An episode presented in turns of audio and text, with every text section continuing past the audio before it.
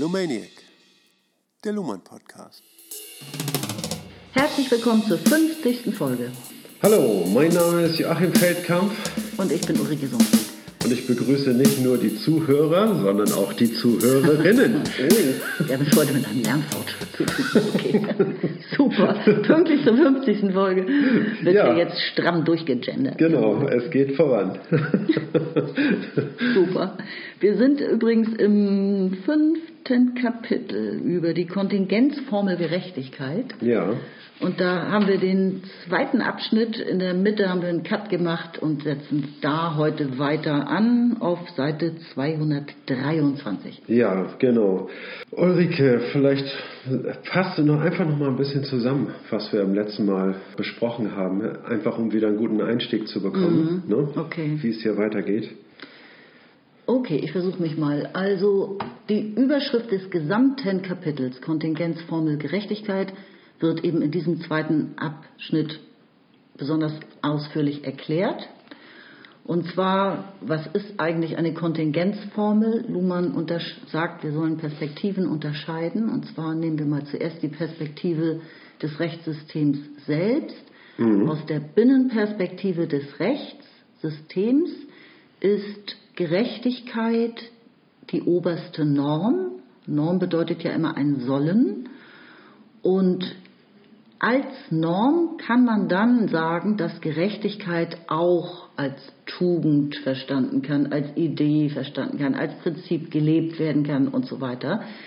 Er hat aber auch darauf hingewiesen, dass dieser Begriff Kontingenzformel auch aus folgendem Grund nötig ist, um nämlich diese Semantik abzuschneiden, der, der mit verbundenen Begriffe, die ja in derselben Zeit noch in der alten Differenzierungsform der Gesellschaft, in der geschichteten Gesellschaft, in dem ontologischen Weltbild entstanden sind. Ne? Also die Tugenden, die Prinzipien, die Werte. Ja.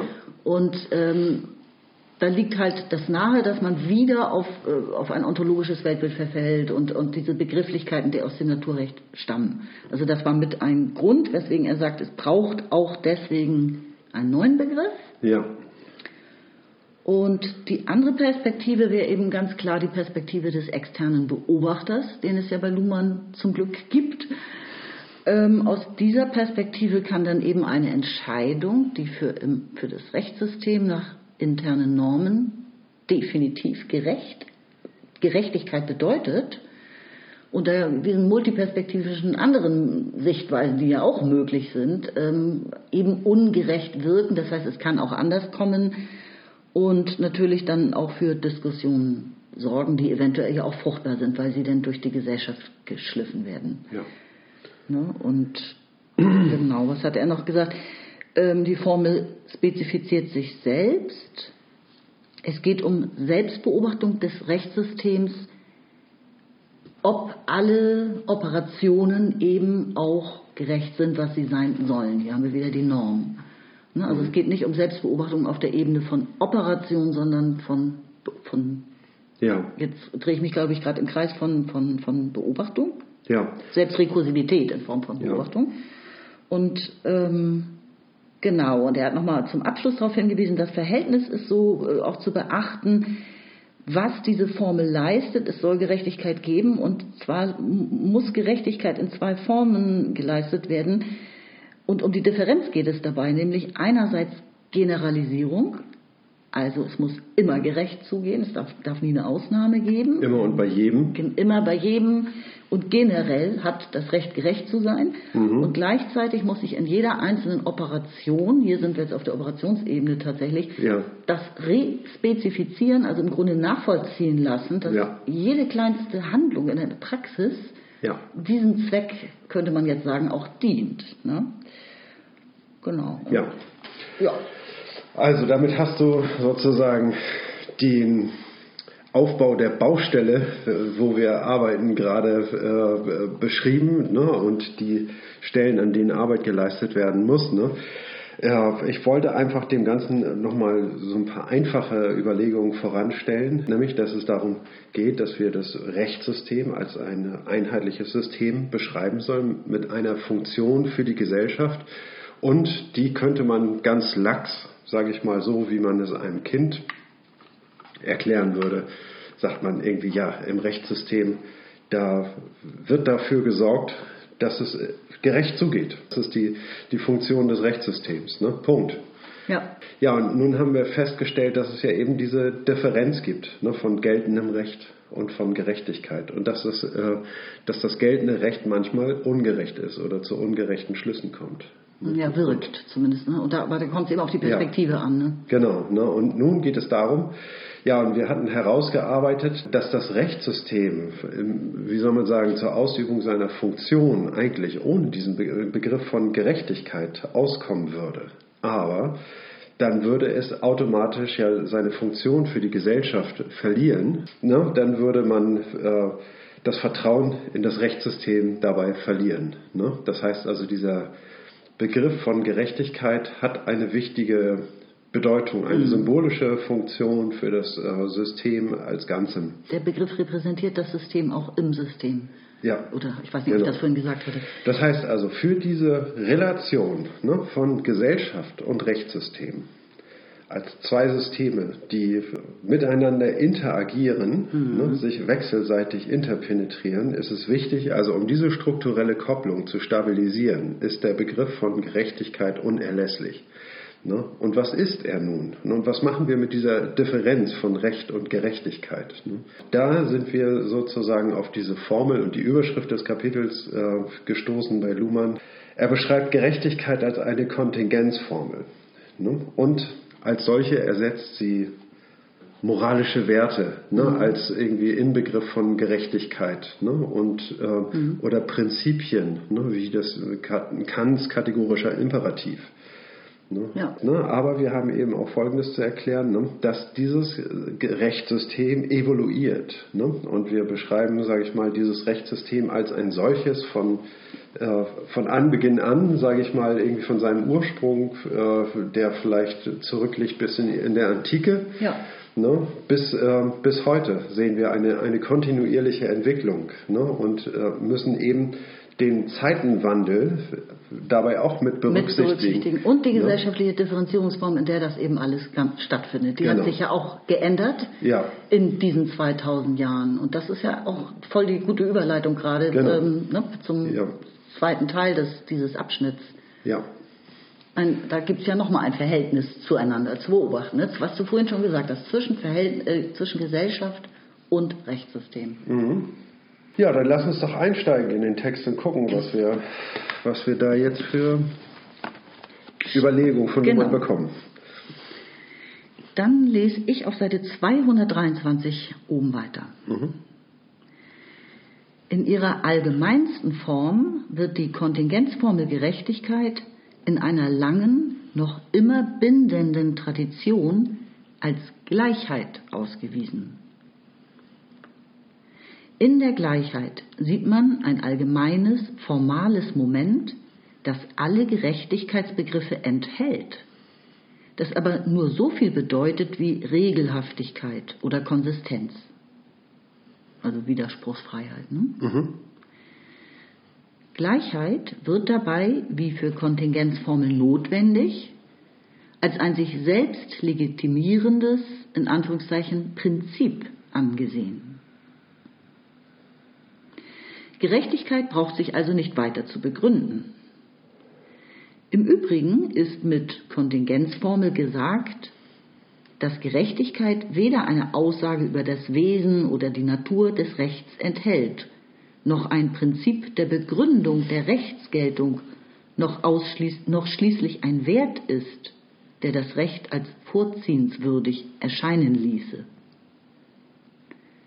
Im Vergleich zu all diesen Annahmen leistet der Begriff der Kontingenzformel eine Abstraktion. Und genau damit entspricht er dem formalen Prinzip der Gleichheit, das ebenfalls weder das Wesen einer Sache noch einen Grund noch einen Wert bezeichnet. Die Kontingenzformel ist nur ein Schema der Suche nach Gründen oder Werten, die nur in der Form von Programmen Rechtsgeltung gewinnen können. Ja.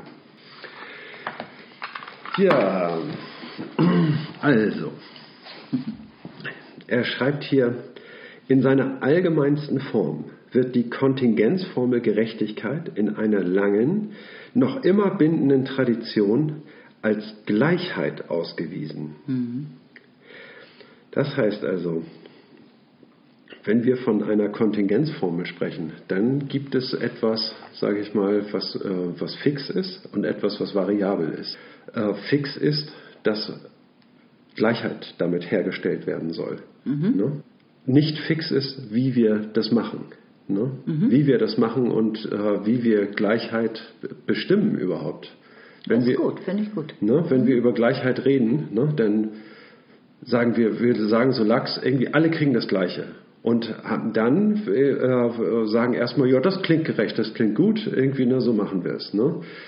So, und jetzt ist es aber so, dass wir nicht alle gleich sind, ne, sondern dass es spezifische Abweichungen gibt. Ne? Das heißt also, es gibt Menschen, die erwarten, die besonders viel geleistet haben, dass ihre besonders große Leistung auch hervorgehoben wird. Und wenn es heißt, dass alle das Gleiche bekommen, ne, dann könnte es sein, dass eben äh, bestimmte Leute davon ausgehen, dass ihnen besonders viel zusteht, weil sie eben mehr geleistet haben als andere. Ne, und Gleichheit wird dadurch wiederhergestellt, dass sie mehr bekommen ne, als, äh, als die anderen. Ne? Gleiche Bezahlung für gleiche Leistung. Ja, du bist jetzt aber auch bei so einer Art Unterkategorie, nämlich Verteilungsgerechtigkeit. Ne? Ja, das ist eine Unterkategorie, definitiv. Mhm. Ne? Aber ich will das ja veranschaulichen, mhm. äh, dass Gleichheit äh, nicht so eindeutig ist, wie man zunächst mal meint. Ne? Mhm. Also Gleichheit heißt, äh, braucht immer noch zusätzliche Beschreibungen, nach welchen Kriterien eine Gleichheit hergestellt werden kann.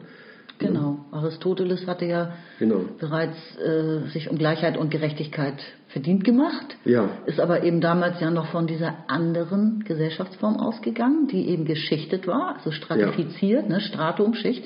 Mhm. Und ähm, weder Frauen noch Kinder noch gar die Sklaven, also die waren nicht von Gleichheit. Äh, genau. Also die hatten keine Recht, bestimmten Rechte. Ne? Ja. Die waren davon ausgenommen, weil man sich die Welt anders nicht vorstellen konnte.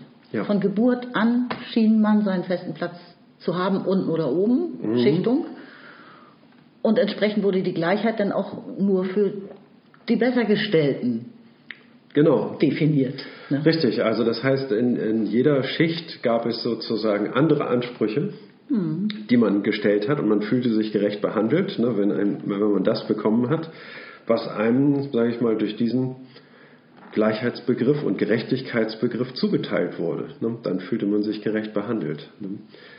Heute ist, ähm, sage ich mal, die Lage ja so, dass jeder Mensch, sage ich mal, sich gleichberechtigt mit allen anderen fühlt. Wir haben keine Schichtung mehr, ne, sondern wir haben es mit einer funktional differenzierten Gesellschaft zu tun. Und jeder als Individuum ne, tritt sozusagen unter den gleichen Vorzeichen, unter den gleichen Voraussetzungen an. Ne? Soweit die Theorie. Ja. ne, dass es natürlich nicht so ist, ist auch klar. Ne? Aber das, ähm, das heißt nur, dass wir jetzt eben keine Schichtung haben. Ne? Ja. Und dass da bestimmte Voraussetzungen gegeben werden. Und jetzt ist eben die Frage, na, wie stellen wir in einer äh, Gesellschaft, sag ich mal, diese Gerechtigkeit her? Ne? Und da spielen ganz klar das Leistungsprinzip spielt eine wichtige Rolle, aber auch das Bedürfnisprinzip spielt eine wichtige mhm. Rolle. Ne? Mhm. Das heißt also, wenn nur die etwas bekommen, die auch etwas leisten, mhm. und dann, äh, je nachdem, wie viel sie leisten, also wenn sie zehn Stunden arbeiten, kriegen sie doppelt so viel als für jemand, der nur fünf Stunden gearbeitet hat, ne? ist ein Schlüssel, sage ich mal, ne? um diese Gleichheit wiederherzustellen. Aber dann würden äh, andere Personen, die gar nichts geleistet haben, auch gar nichts bekommen. Ich finde nicht, dass es ein Schlüssel ist, um Gleichheit herzustellen, sondern um Gleichbehandlung lediglich herzustellen. Gleichheit hebt ja eher dann auf die Merkmale dessen ab, wovon man gerade redet. Ja, aber das ist ja kein Merkmal, dass man jetzt zehn Stunden gearbeitet hat. Ne? Das ist einfach nur, also jeder, alle sind gleich und alle hätten im Prinzip die Möglichkeit, auch zehn Stunden zu arbeiten, aber diejenigen, die es getan haben, ne, werden halt ähm, bei der Verteilung, sag ich mal, äh, bevorzugt indem gut, sie. Ja, ne, also ich, ähm, ne, das heißt also, es ist ein Schlüssel, nach dem alle gleich behandelt werden. Mhm. Und wenn alle gleich viel arbeiten, kriegen, kriegen auch alle gleich viel. Ne? So, jetzt gibt es aber Leute, die eben äh, äh, gar nicht arbeiten konnten, weil sie durch andere Dinge abgehalten sind. Ne? Zum Beispiel, weil sie zu Hause fünf Kinder haben, um die sie sich kümmern müssen und auf gar keinen Fall den ganzen Tag unterwegs sein können und arbeiten können. So, ne? Und ähm, da kommt jetzt die Bedürfnisorientierung ne? und äh, die typischerweise in sozialen Kontexten ähm, auftritt, ne? wenn es darum geht, irgendwie Existenz für alle abzusichern Mhm. Und ähm, allgemein, sage ich mal, so Phänomene wie Armut äh, gering zu halten oder komplett zu vermeiden, ne? dass es sowas wie Armut gibt. Ne? Dann treten eben, äh, tritt dieser Bedürfnisschlüssel auf. Ne? Und der richtet sich eben auch, da gibt es auch starke Unterschiede. Der eine verdient ähm, ich meine, wenn zwei Personen gleich bezahlt werden, ist der eine, der ist äh, Single und hat nur seine eigene Existenz, sage ich mal, und sich selber zu versorgen. Der andere hat fünf Kinder und äh, muss irgendwie zu Hause noch ganz viel äh, bezahlen, extra. Mhm. Ne, braucht eine viel größere Wohnung, ne, braucht, ähm, ein, muss viel mehr Lebensmittel einkaufen und so weiter. Braucht man ja nicht auszuführen. Ne? Da gelten eben ganz andere Prinzipien. Ne? Ich will nur sagen, Gleichheit ja. ist letztlich nur, wie soll man sagen, wie so ein Gleichheitszeichen und sagt nichts darüber aus, was miteinander verglichen wird. Ne? Genau, naja gut, es gibt eben sozusagen, wie auch bei Aristoteles, habe ich mir ganz schnell vorhin äh, zusammengelesen, ja. äh, natürlich auch mathematische Gleichheit ist natürlich auch nicht zu vergleichen, weil da wird wirklich Identität vorausgesetzt, ne? dass ja. A gleich B ist, also dasselbe. Das hat natürlich auch nichts mit der Gleichheit von, in, von Menschen jetzt zu tun, von denen wir gerade reden. Also ich finde eben, dass diese Begriffsgeschichte Menschenrechte und Gleich, nee, also Gerechtigkeit und, äh, und Menschenrechte und Gleichheit, mhm. das klebt so dermaßen aneinander alles. Mhm. Und ähm, also das geht jetzt schon ungefähr 2000 Jahre äh, wer, äh, geht, geht diese Diskussion sozusagen, aber ja. diesen, diesen Durchstoß hat es dann eigentlich erst in, in der europäischen Aufklärung gegeben, also im 18. Jahrhundert eben äh, französische Revolution, die äh, amerikanische Verfassung und dann die Menschenrechte Bill of Rights, die zehn Zusatzartikel, die daran gehängt wurden. Ähm, und letzten Endes dann, könnte man sagen, fast die Vollendung 1948, die äh, allgemeine Erklärung der Menschenrechte der Vereinten Nationen so. Mhm. Ne? Also, dass man diesen Gleichheitsbegriff, ich bin mehr bei Gleichheit als Gerechtigkeit im Moment noch, ja. ähm, auch fordert, politisch fordert. Ja. Ne? Also Aristoteles hat ihn ja eben noch nicht politisch gefordert, die Gleichheit der Sklaven und der Frauen und so weiter. Ja. Ne? Also das ist erst seit der Aufklärung. Und ja. insofern bin ich jetzt noch nicht so sehr bei Verteilungsgerechtigkeit sozusagen gewesen wie du, äh, sondern noch mehr so nur, bei dieser Begriffsgeschichte. Ja, nur als ein, äh, als ein Beispiel. Ne? Also wenn ich denke mal, dass Verteilungsgerechtigkeit irgendwie schon etwas Wesentliches ist. Ne? Ja, aber eben nicht, ja, nicht nur, weil es geht ja nicht nur um Verteilung, es geht ja auch um Recht, Gleichheit vor dem Recht. Das ja. ist ja was anderes als Verteilung, ist ja eigentlich das Wirtschaftssystem, naja, und das politische System. Genau. Ja, also es weist schon irgendwie nochmal in andere, äh, heute andere Funktionssysteme hinein. Ja. Und wir sind ja jetzt eigentlich mehr, würde ich sagen, bei äh, rechtlicher Gleichheit.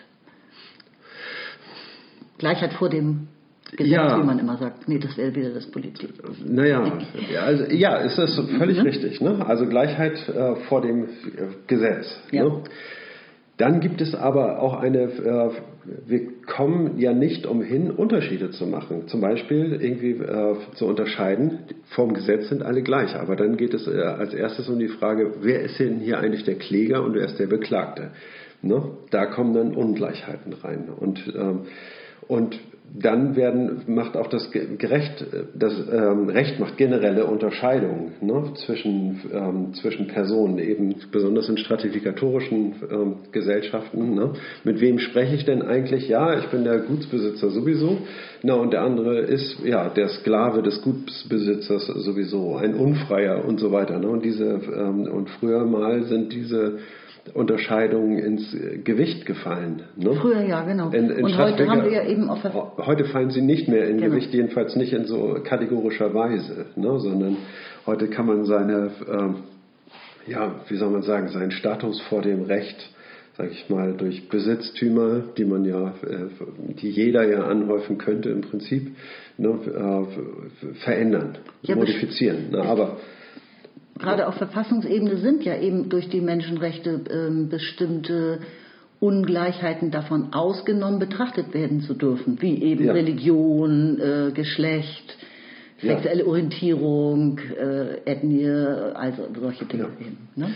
Ja, genau. Da- Das, das wird ja heute nicht mehr unter Berücksichtigung genommen, ne? aber eben solche Unterscheidungen wie, ne, sind sie Arbeitnehmer oder Arbeitgeber? Ne? Und dann, ähm, das ist eine kategorische Unterscheidung, die natürlich juristisch ins Gewicht fällt. Ne? Und damit unterschiedliche Rechtsprinzipien angewendet werden. Ne? Und aber auf einer bestimmten Art und Weise muss diese Gerechtigkeit, diese Gleichheit wiederum hergestellt werden. Ne? Und ähm, das heißt also, die, ähm, es geht nicht an, dass nur der Arbeitnehmer Vorteile und äh, der Arbeit, nee, dass der Arbeitnehmer äh, alle Nachteile hinnehmen muss, während der Arbeitgeber alle Vorteile besitzt, was, die, was die vertragliche Einigung angeht. Ne? Ja, so.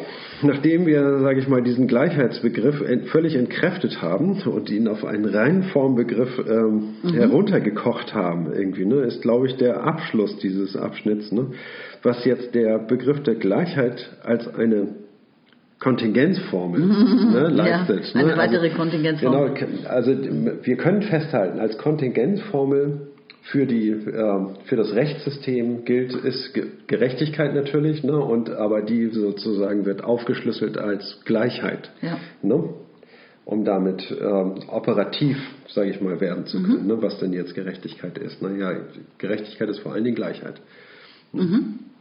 Gut, also eine hohe Abstraktionsstufe, darauf weist er hier nochmal hin. Das Genau. ist äh, in diesem Zusammenhang wichtig, um tiefer vorzudringen. Genau. Ähm, und dann sagt er nochmal, die Kontingenzformel ist nur ein Schema der Suche. Ein Ja. Schema der Suche nach Gründen oder Werten dann eben, die nur in der Form von Programmen dann auch Ja. zur Rechtsgeltung führen können. Ja.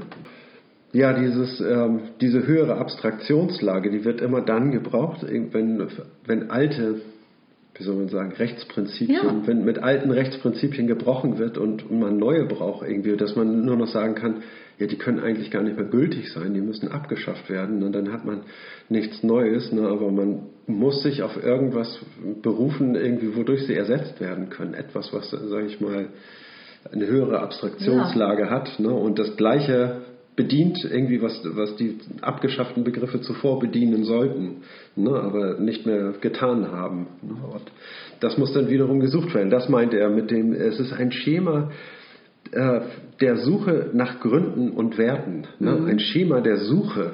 Okay. Ne? Das, Ja, das- fest, ich- das ist die Kontingenzformel Gerechtigkeit. Genau, und erst wenn wir dann anfangen zu diskutieren, sozusagen kommen wir all, allmählich auf die Ebene, ja, was, welche Werte haben wir, welche Prinzipien haben wir und so weiter und können das in Programme gießen. Ja. Und äh, am Ende kommt dabei was, etwas heraus, was äh, Geltung, was gilt vor dem Gesetz. Ein Ja, genau. geltendes Gesetz, ein geltendes Recht. Ja, was die Ja. Gleichheit wiederherstellen soll. Ja, Ne? genau. Ja, finde ich wunderbar.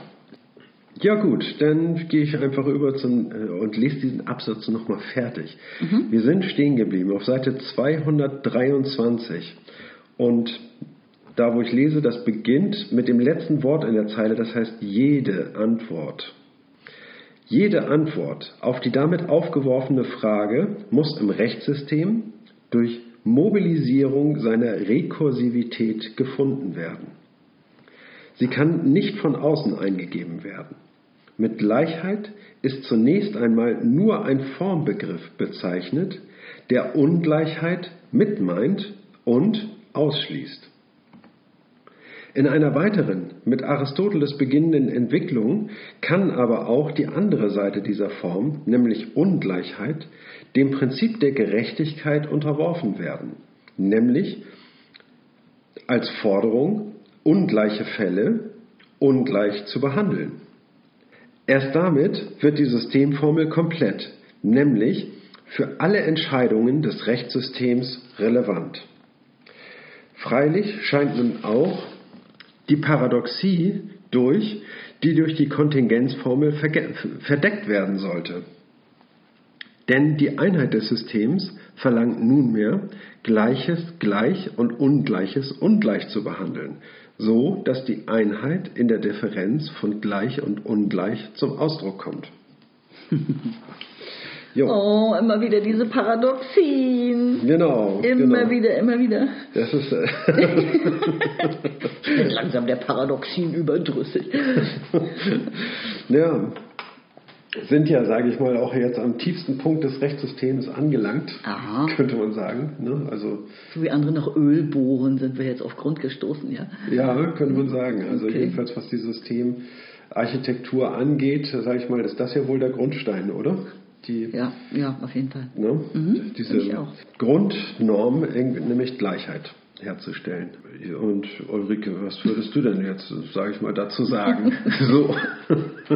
Also wenn ich mal anschließe an das, was wir ja zuletzt festgestellt hatten, dass es ein Schema der Suche ist nach Gründen und Werten, dann geht das damit jetzt weiter. Jede Antwort auf die damit aufgeworfene Frage muss im Rechtssystem gefunden werden. Und zwar wie? Durch, indem das Rechtssystem seine Rekursivität äh, mobilisiert. Und das kann nicht von außen eingegeben werden. Also diese Rekursivität auf den, auf den Gleichheitsbegriff. Ne? Das heißt also, wenn wir Und an, ja, an dieser Stelle, ne, also die Antwort auf die damit aufgeworfene Frage, ne, nach Gründen und Werten, ne, das wird, sag ich mal, ja, im Rechtssystem so beantwortet durch eine Rekursivität, ne, immer, indem man immer wieder hinterfragt, irgendwie ne, wird dadurch die Gleichheit wiederhergestellt, irgendwie was ist da, dadurch wird dadurch gleich und was ist dadurch ungleich ne, und so weiter. Ne? Das heißt also, das ist der Genau, durch Bezugnahme auf die eigenen Normen, also allen Ja. voran eben die Unterscheidung überhaupt von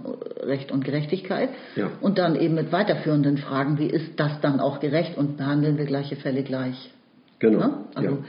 So wie in der Wissenschaft nach Wahrheit gefragt wird und die Wahrheit meint ja auch gleichzeitig irgendwie, schließt ja alles aus, was unwahr ist. Ne? Und so ist es hier eben auch im Rechtssystem. Hier geht es um Gleichheit ne? und damit wird alles ausgeschlossen, was ungleich ist.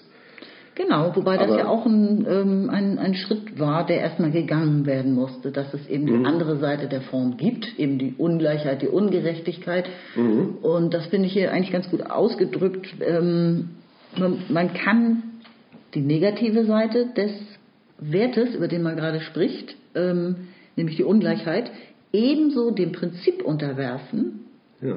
der Gerechtigkeit. Und dann hat Ja. man, dann kommt man eigentlich erst zu dieser Forderung. Ja. Ne, das ist ja ein Entwicklungsschritt gewesen. Hm, wenn wir alle, wenn alle Menschen gleich sind, wir müssen alle Fälle gleich behandeln, dann müssen wir ja alles ungleich auch ungleich behandeln. Richtig. Musste man auch erstmal drauf kommen. Ja, ne? das, da zeigt sich, in, äh, das vergrößert nochmal die Forderung. Ne? Nicht nur gleiche Fälle müssen gleich behandelt werden, ne? sondern ungleiche Fälle Ja. müssen auch ungleich behandelt und können nicht gleich behandelt Richtig, werden. es verdoppelt die, das Spektrum geradezu. Ne? Ja, Also, ne, oder das- den, den, den Inhalt dieses Begriffs. Ja, Ja. Und dann, er sagt ja auch, damit wird die Systemformel erst komplett relevant für alle Entscheidungen des Rechtssystems. richtig, genau. Weil das, wenn das nur die Hälfte fehlte, Ja, ja, die Ungleichbehandlung bei ungleichen Fällen nicht vorhanden wäre, dann hätten wir keine Gerechtigkeit. Ja. Und auch kein funktionsfähiges Rechtssystem. ja genau, da gibt es ein paar äh, einschneidende Unterscheidungen ne? zwischen den unterschiedlichen Rechten sag ich, oder Rechtskategorien. Sag ich mal, das Strafrecht hat ja die Besonderheit, dass man es immer mit Verstößen gegen die Normen zu tun hat, ne? während, äh, während es in anderen Fällen um die richtige Anwendung von Normen geht. Ne? Und äh, da liegt eigentlich keine Straftat vor, sondern eine Verteilungsstreitigkeit, ne, die entschieden werden muss. Mhm, okay. Ne? Und ähm, das sind, äh, und ich glaube, um beide äh, Formen des Rechts richtig abbilden zu können, braucht man diese Unterscheidung von Gleichheit und Ungleichheit, also eben auch die no normative Forderung, dass ungleiche Fälle auch ungleich behandelt werden müssen. Ne? Ja, gut, also da können sicher so ein paar Rechtsgelehrte noch einiges dazu sagen, da bin ich mir ganz sicher. Sowieso bin ich mir da ganz sicher. Wir haben ja so, also wir sind ja beide keine Juristen, ne? Und Juristinnen. Ja, ne, aber ich bin vor allen Dingen, gehöre nicht zu den Juristen, Das stimmt. während du nicht zu den Juristinnen gehörst, aber auch nicht zu den Juristen. Das stimmt, ich bin doppelt ausgestoßen. Ich aber auch. negativ. Ich auch, ich auch, ich auch. Okay. Komm, pass auf, lass uns versuchen, jetzt wieder auf die Paradoxie zu kommen. Er sagt nämlich dadurch, dass man die andere Seite der Form ähm, mitspezifiziert, äh, Ja. ne, unter dem Prinzip der Gerechtigkeit also behandelt Genau. oder interpretiert, ähm, scheint jetzt aber eben auch die, die zugrunde liegende Diffundierungsparadoxie wieder durch. Ähm, das, also die Fundierungsparadoxie Recht, Schrägstrich Unrecht, bilden eine Einheit Ja.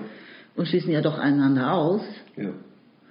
Und die Kontingenzformel hat diese, oder verdeckt diese, der Begriff Gerechtigkeit verdeckt diese zugrunde liegende Paradoxie. Ja. Und was sagt er dazu noch am Ende hier dieses Absatzes auf Seite 224? Denn die Einheit des Systems verlangt nunmehr Gleiches gleich und Ungleiches ungleich zu behandeln, Genau. sodass die Einheit in der Differenz zum Ausdruck kommt, von gleich, Differenz von gleich und ungleich. Ja. Und damit auch die Paradoxie. Ne? Das heißt also, dass das Gleiche ja auch schon ungleich ist, nämlich von dem Ungleichen. Ja. Dass es ähm, Das Gleiche ist auf jeden Ja. Fall nicht das Gleiche wie das Ungleiche. Oh. Ja, erinnert mich an diesen DDR-Witz irgendwie, ne, wo sie sagten, irgendwie, ja, alle sind gleich irgendwie, ne, aber offenbar sind manche gleicher Na ja, klar. als die anderen. Das steht genau auch so in George Orwells Farm der Tiere drin. Alle Tiere sind gleich, nur manche sind gleicher als andere. Ach so, von George Orwell stammt das? das weiß ich nicht, von wem es urspr äh, ursprünglich stammt, aber ich erinnere mich, dass ich das als 20-Jährige ungefähr tief beeindruckt auch gelesen habe. Ja. Habe ich mir sofort unterstrichen. ja, ich kenne das so als, als ein DDR-Witz irgendwie, ja. Bestimmt schon oft zur Anwendung gekommen. Ja, ja, klar, Ja. natürlich. Irgendwie liegt irgendwie auch auf der Hand so, ne? Ich würde sagen, wir gehen einfach mal ein bisschen weiter, ne? Mhm. Im Text, also. Einverstanden. Seite 224. Sowohl als Entfaltung der Paradoxie der Einheit des Differenten als auch als Formbegriff, der die Bezeichnung der einen Seite einer Unterscheidung durch die Nichtbezeichnung der anderen Seite ermöglicht, ist das Prinzip der Gerechtigkeit, wenn man so sagen darf, allzuständig für das System. Je nach den historischen Umständen kann diese Formel dann sehr verschiedene Ausprägungen annehmen. Alle Kontingenzformeln haben eine solche Kernbedeutung, die dann aber unter verschiedenen gesellschaftsstrukturellen Bedingungen verschiedene Respezifikationen kooptiert. Und das gilt auch für das Gleichheitsprinzip der Gerechtigkeit. Das aristotelische Konzept der distributiven Gerechtigkeit setzt zum Beispiel eine stratifizierte Gesellschaft voraus, in der unbestritten ist, dass Menschen sich durch ihre Geburt nach Freiheit, Unfreiheit sowie nach ihrem sozialen Rang unterscheiden. Wenn davon ausgegangen werden kann, gibt es deutliche Kriterien dafür, was einem Menschen zusteht. Dann machen auch Formulierungen wie suum suique Sinn, jedem das Seine, weil das einem Menschen zustehende nicht für alle dasselbe ist. Entfällt diese strukturelle Voraussetzung, muss die Kontingenzformel wieder in eine quasi metahistorische Abstraktionslage zurückgeführt werden. Und dann liegt es nahe, neue Anlehnungen zu suchen, etwa den Rangbezug durch den Funktionssystembezug zu ersetzen. Mhm. Wir wissen, was Gleichheit ist, ne? aber wenn wir das semantisieren sollten, das heißt also jetzt mal erklären sollten, was wir eigentlich mit Gleichheit meinen, ne? dann kommen eben durch historische Kontexte und gesellschaftlich-strukturelle Vorgaben ganz Genau. unterschiedliche äh, äh, Interpretationen dieses Begriffs ins Spiel. Ne? Exakt. Ne, und darum geht es eigentlich genau. Ne? Das ist also wie bei einer Paradoxie, wir haben etwas mit, mit, mit einem leeren Gefäß zu tun und müssen das jetzt füllen. Ne? Und ähm, haben dann aber eben durch dieses leere Gefäß, durch diese Grundunterscheidung, Gleichheit irgendwie, ne, haben wir eine, eine Richtschnur, an der wir uns orientieren können, die uns das äh, jederzeit ja, verständlich macht, irgendwie, worum es geht und worum es nicht geht. Richtig. Also ich, ich finde es einfach so super wichtig, ähm, dass Luhmann auf diese Einbettung des Systems in die Gesamtgesellschaft nochmal hinweist mhm. und sagte, wir würden meiner Meinung nach einen riesen Fehler machen, wenn wir einfach nur den Begriff Gerechtigkeit oder Recht oder Gleichheit, wenn wir solche Begriffe für sich isoliert versuchten zu definieren. Ja. Wir müssen sehen, dass sie ja über Jahrtausende in wechselnden gesellschaftlichen Differenzierungsformen eingebettet ja, waren. Genau. Ne, also ganz früher äh, gab es tribale Gesellschaften, die haben sich eigentlich nur nach Familie und Stamm unterschieden. So, das ist lange vorbei gewesen, auch schon in der aristotelischen Zeit. Aber dieses, äh, dieser Hinweis nochmal darauf, ähm, sagt ja, aristotelische Prinzip, das setzt eine stratifizierte Gesellschaft voraus, in der unbestritten ist, dass die Menschen sich durch Geburt durch Freiheit und ja. Freiheit unterscheiden. Ja, genau. Ne? Und heute haben wir diese funktional differenzierte Gesellschaft, das heißt der Beruf, die Profession, die Funktion. Ja. Ne, darin, hattest du eingangs auch schon gesagt, ne, darin ja. unterscheiden wir uns vor allem sozial. Genau, ne? Also in einer Gesellschaft, ne, es ist ja typischerweise so, ne, dass in eine Gesellschaft, in, die, sag ich mal, es schafft, irgendwie trotz aller Unterschiede eine gewisse Harmonie herzustellen, die eben äh, grundsätzlich darin besteht, dass alle Menschen, sage ich mal, mit der Position, die sie innerhalb dieser Gesellschaft haben, so einvernehmlich leben können, ne? oder vielleicht sogar zufrieden sind ne? und dann mit dem, was sie haben, irgendwie noch, wenn es andere gibt, die mehr haben, ne? aber sie sagen irgendwie, ja, ich bin Zimmermann und Zimmermänner wohnen in kleinen Häusern, so ist das eben. Punkt. Aber wenn es dann Probleme gibt, ne, dann werden sozusagen diese, diese Strukturen auch in Frage gestellt ne, und ähm, dann, ja, dann bewegt sich dieses Rechtssystem und diese, diese Gleichbestimmung irgendwie, dann funktioniert es plötzlich nicht mehr ne, und es muss etwas bewegt werden. Es ne, braucht eben auch neue Semantik dafür. Ne? Das ist eben deswegen auch notwendig, damit man ja. sich das klar macht. Und die neue Semantik entsteht ja. aber in der alten Semantik. Genau. Ne? Und, und dann klebt da immer noch dran. Ja. ja, was heißt, die klebt da immer noch dran? Sie, äh, dadurch, dass diese alte Semantik, sag ich mal, in neue äh, Zusammenhänge, neue logische Konstruktionen eingefügt werden und sich etwas anderes zeigt, was man vorher noch nicht gesehen hat, ne? dann entsteht aus dem Alten irgendwie und durch die Rekombination des Alten etwas Neues. Mhm. Ne? Nur so, immer. Ne? Immer nur nach diesen, äh, nach diesen Formen. Ne? Und dann arbeiten die Rechtsbegriffe sich eben auch an dem Alten ab ne? und stellen immer wieder, sage ich mal, diese äh, stratifikatorische Ordnung der Gesellschaft. Ne? Das muss immer wieder neu durchdekliniert werden, was alles abgeschafft werden muss, was Schnee von gestern ist, was genau. heute neu bewertet werden muss und was übernommen werden kann. Ne? Richtig. Weil es, äh, weil es ja mit dieser Ständegesellschaft jetzt nichts zu tun hat. Wenn wir hier von Gleichheit sprechen, ne, dann meinen wir ganz bestimmt nicht Gleichheit als einen Wert. Werte sind etwas anderes, nämlich Werte sind etwas, die, die einen semantischen Inhalt äh, von sich behaupten, den sie, den sie haben, ne, der aber nicht eindeutig, sage ich mal, äh, definiert werden kann. Ne? Man kann diesen Werten nachjagen, versuchen sie zu definieren, ne? aber man wird da an der Realität auf bedeutende Unterschiede stoßen, die dann verschiedene Freiheitsbegriffe oder, oder Gleichheitsbegriffe, ne? also wir meinen Gleichheit nicht als einen Wert, ne? sondern wir meinen Gleichheit als, ein, als eine Differenz. Ne? Von, von dem, was wir meinen, okay. ne? und dem und wo, das, was wir von dem unterscheiden, was wir nicht meinen. Ne? Okay, jetzt sind wir wieder hart an Luhmann dran als Differenz. Okay. Ja, das heißt, es ist eine Paradoxie, es ist inhaltsleer, mhm. es, es, kann nicht weiter bestimmt, es ist selbstbestätigend, hat er auch an einer... Selbst, äh, selbstspezifizierend, ja genau so. Selbstspezifizierend ja. und mhm. aber auch selbstbestätigend. Ja, ne? okay. Oder nein, er sagt irgendwie sich selbst legitimierendes Prinzip. Ach so. Und an anderer Stelle hatte er von Selbstspezifikation der Formel mal gesprochen. Ja. ja.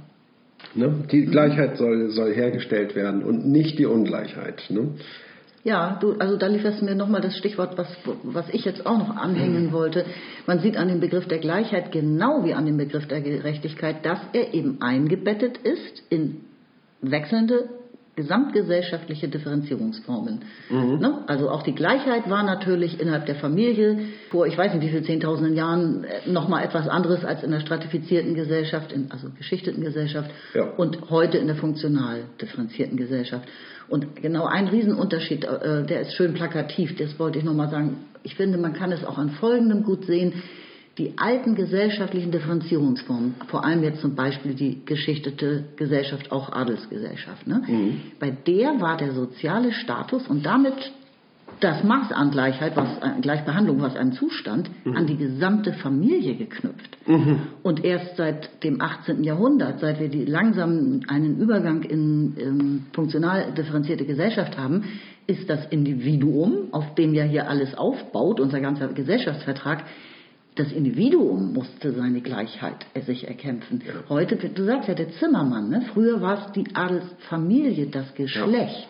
Also man, der soziale Rang, der war für die gesamte Familie bestimmt. Mhm. Und das hat sich ja eben auch geändert. Und natürlich wirkt sich das auch auf die Vorstellung von Recht und Gerechtigkeit und Gleichheit aus. Ja. Also daran kann man auch nochmal sehen, glaube ich, was für ein gigantischer Umwälzungsprozess da über Jahrhunderte äh, erstmal bearbeitet werden muss. Ja. Ne? Ja, ja. Haben wir alles abgearbeitet? Dieses Zoom Quique, wie wird das ausgesprochen? Ja, das habe ich mir viermal vorlesen lassen von Google Translate. Und ich glaube, der eine Vorleser war ein Spanier. Also ähm, ich, ich hörte Zoom Quique raus, tatsächlich so. Quique. So, Quique, also es klingt furchtbar, finde ich. Ja. Vielleicht auch Suike, ich weiß es nicht. Das heißt, jedem das Seine. Alle werden gleich behandelt. Na ja. Ne? Aber jedem das Seine bedeutet eben, dass diese Stände mit berücksichtigt werden müssen. Es steht nicht da, jedem das Gleiche, also äh, jedem drei Scheffel Korn, Ja. ne? sondern, sondern jedem das Seine. Also dem einen zwei Scheffel Korn, weil er eben nur ein einfacher Bauer ist, ne? und dem anderen 20 Scheffel Korn, weil er Meier ist. Hm. Ne? Und Ich habe leider vorhin mit einem Augen, aus einem Augenwinkel erhaschen müssen, dass die Nazis diesen Begriff auch äh, über ein KZ geschrieben haben. Also deswegen ist das auch, eben auch ein Begriff, Ja, mit, ja, der, der ja, einem, mit dem man nicht so rumwerfen darf, weil der einfach nicht nur lustig ist, sondern leider eben auch so die Oh furchtbare Scha- Schattierung da, furchtbare Vergangenheit geschrieben hat. Ne? Ja, ich glaube, wenn man das Lateinische zitiert, irgendwie dann ist, glaube ich, klar, irgendwie, ne, dass man den historischen Bildungskontext meint ne, und, äh, und nicht diese Nazi. Das stimmt, das ist mir, Ne? das fällt mir ein, wo Jedem du das jetzt gerade Seine kann, sagst. kann Jedem natürlich das Seine, das haben die benutzt. Ne? benutzt werden, ja. weil du kein Mensch bist sozusagen. Ne? Du bist eben nicht Mensch und nicht gleich Ja. für uns.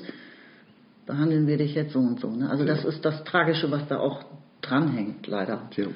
Okay, ich würde vorschlagen, dass wir übergehen zum letzten Absatz, der auf Seite 225 gleich ganz oben beginnt. Und den schnappst du dir. Den schnappe ich mir jetzt, genau.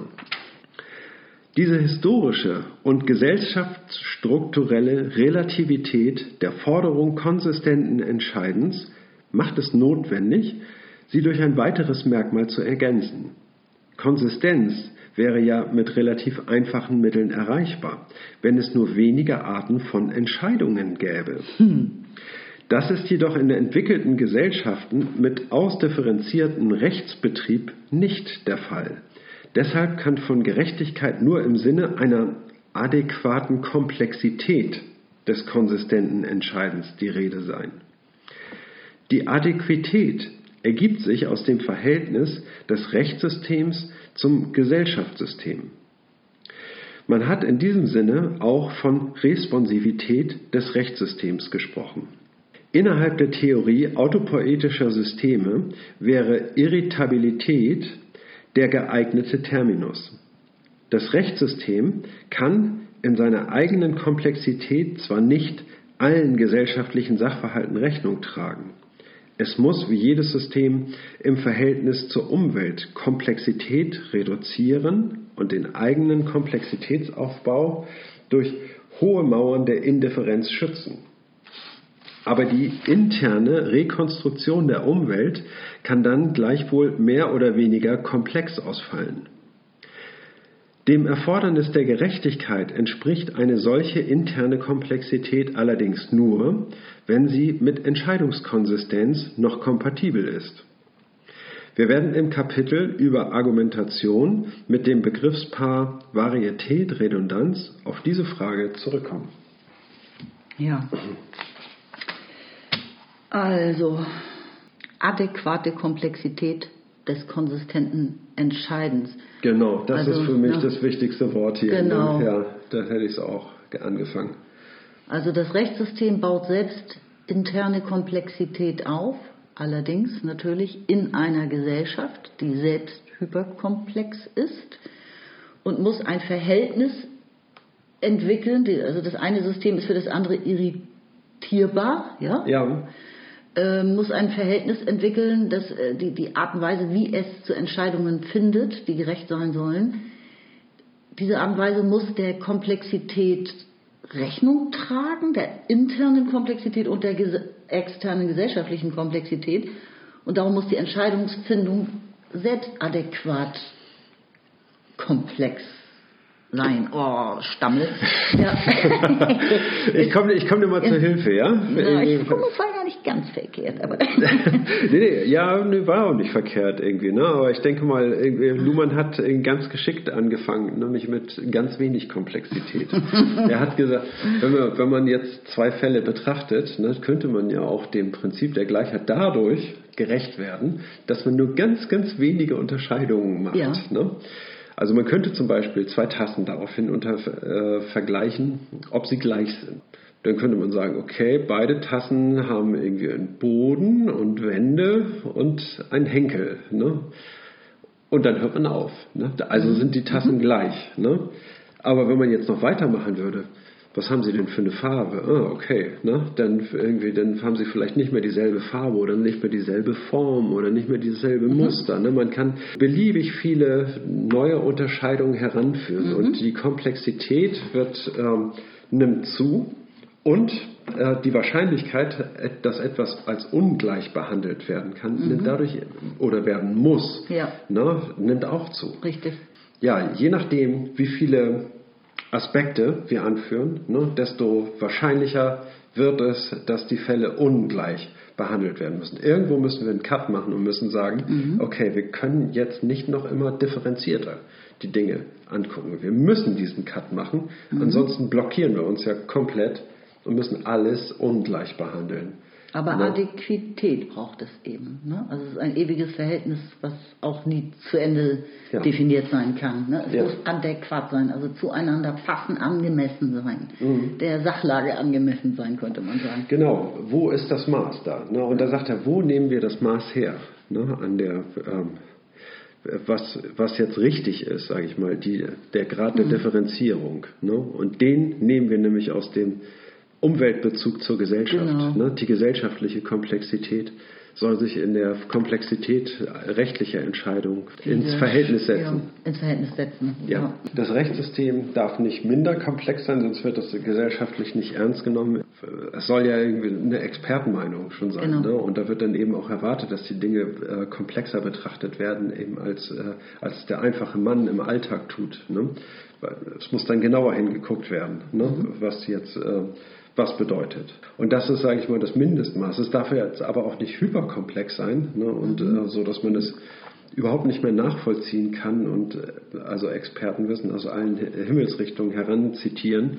Ne? Das geht auch nicht. Also das, das Rechtssystem kann nicht beliebig komplex werden, auch. Ne? Mhm. Wenn es äh, beliebig komplex werden würde, dann würde es eben auch immer langsamer werden, würde immer schlechter auf die äh, Umwelt, auf ihre gesellschaftliche Umwelt reagieren können. Ne? Das heißt also, da gibt es eine, eine Obergrenze. Mhm. Ne? Aber das, äh, wie soll man sagen, das wäre jetzt das Maximum, was sie leisten kann. Ne? Also aus rein pragmatischer Ansicht. Aber da muss die Komplexität ja nicht, äh, die Komplexitätsgrenze ja nicht gesetzt sein, so das Maximum, was sie leisten kann. So, das, das kann es nicht sein, sondern das muss ist, dass sie die Gesellschaft hinreichend berücksichtigt, so dass jetzt kommt dieser mhm. Begriff der Irritabilität mhm. ins Spiel. Ne? Das heißt also, dass die Gesellschaft das Minimum ne, an Komplexität, was das Rechtssystem abbilden muss, ist, dass sie die, äh, den Input, sag ich mal, der Gesellschaft auffangen kann. Ne, die Irritabilität. Ja, das Input das heißt, ist ja das nicht so schöne, eher ähm, externes, Ja, ist, ist kein gut gewählter Begriff. Externes Wissen ja. sich einverleiben kann nach internen Normen dann. Genau, so. nee, wir, wir sprechen jetzt genau bei der strukturellen Kopplung vom Rechtssystem und Gesellschaftssystem nicht von Input und Output. Das ist ganz wichtig, genau. sage ich mal, und äh, gehört zur Basis der Systemtheorie, dass man das jetzt nicht miteinander verwechselt. Ne? sondern es gibt keinen Input, sondern eine Irritation des genau. Rechtssystems durch seine Umwelt, durch das Gesellschaftssystem. Ja. Das Rechtssystem wird irritiert Und äh, darauf erfolgt eine, ja, eine Resonanz, sage ich mal, des mhm. Systems. Ähm, und wichtig ist eben, dass das Rechtssystem alle Irritationen des Gesellschaftssystems abfangen kann und äh, durch eine Resonanz beantworten kann. Durch eine selbstrekursive Resonanz, ne? eine Resonanz, ja. die wiederum sich nur auf die Unterscheidung von Recht und Unrecht und auf Gerechtigkeit genau. und diese Normen bezieht. Genau. Ne? Genau, und da haben wir jetzt sozusagen das Maß der Komplexität, ne, was, äh, was wir minimal brauchen, nämlich das, äh, das sehen wir in der Irritabilität oder Responsivität des, äh, des Rechtssystems und das Maximum ist eben das, was äh, pragmatisch überhaupt bewältigt werden kann ne, durch, und in operative Prozesse des Rechtssystems umgesetzt werden mhm. kann. Ne? Das wäre die Leistungsgrenze. Ne? Und dazwischen muss ich das, ähm, die Komplexität des Rechtssystems bewegen. Genau. Resonanz war auch noch ein weiteres Wort, da glaube ich in Klammern. Ja. Und dieses Maß an Komplexität, das können wir jetzt wieder auf den Gleichheitsbegriff zurückbeziehen, ne? dass sozusagen so viele Differenzierungsformen sind erforderlich, um, äh, um diesen Gleichheitsbegriff semantisch auszukleiden. Mhm. Ne? Alles klar. Und zum Abschluss dieses Abschnitts verweist er dann nochmal darauf, dass äh, konsistentes Entscheiden eben in der Argumentation begründet wird, klassisch, oder es geht gar nicht anders. Und ähm, das werden wir dann im Kapitel, es ist ein eigenes Kapitel, im achten Kapitel geht es nur um juristische Argumentation. Ja. Den wir dann nochmal gesondert behandeln mit dem Begriffspaar Varietät und Redundanz.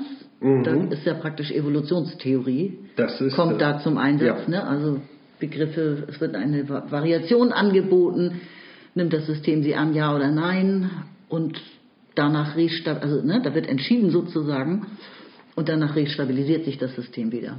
Ja. In diese Richtung geht es. Und Varietät und Redundanz ist eben dieses, diese Mischung. Einerseits muss redundant immer auf das geltende ja. Recht Bezug genommen werden. Andererseits muss man ja variabel sein können, weil die Fälle und die Situationen ja. und die historischen Kontexte, alles Mögliche genau. Äh, variiert. Genau. Also diese Begriffe sind eben erforderlich, um die, ähm, ja, die Evolution des Rechtssystems abbilden zu können. Ja. Ne?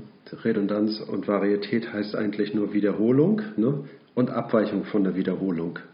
Genau, dann geht es jetzt im nächsten Abschnitt, in der nächsten Folge, nämlich um reziproke Leistungen. Darauf freue ich mich schon ganz doll. Die können wir diesmal nicht mehr mit, okay. mitnehmen. Ja. Und wie gesagt, Argumentation kommt erst im achten Kapitel. Das dauert noch ein bisschen, aber ist auch nochmal ein Knaller, finde ich.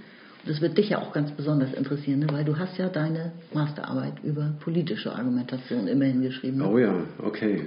Lang ist es her, ne?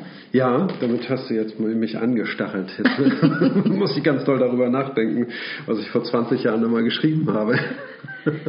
ja, vielleicht nochmal einen Blick reinwerfen. Mhm. Aber Mache ich gerne. Ne, das soll, soll, uns jetzt nur anstacheln, zum achten Kapitel ganz schnell voraus zu galoppieren und dahin zu kommen. Ja, also ich würde vorschlagen, dass wir uns jetzt ganz lieb von allen Zuhörerinnen verabschieden. ja, du musst das wie die Nachrichtensprecher aussprechen. ZuhörerInnen. Also die trennen, da ist eine. Ja, ich ähm, trenne nicht. Ich habe ja. mich jetzt nur von den Zuhörerinnen verabschiedet. Und ich verabschiede mich von den ZuhörerInnen. so machen die das im Heute schon. Okay. Habe ich mir abgehört. Ja. Ja, liebe Zuhörer, auch ihr, bis zum nächsten Mal. Im Extremfall sehen wir uns wieder. Ja. Dann machen wir hier mal einen Punkt und lesen dann beim nächsten Mal auf Seite 226 weiter. Bis in, zum nächsten Mal. Im ne? Surkamp Taschenbuchreihe Wissenschaft. Oh ja. Tschüss.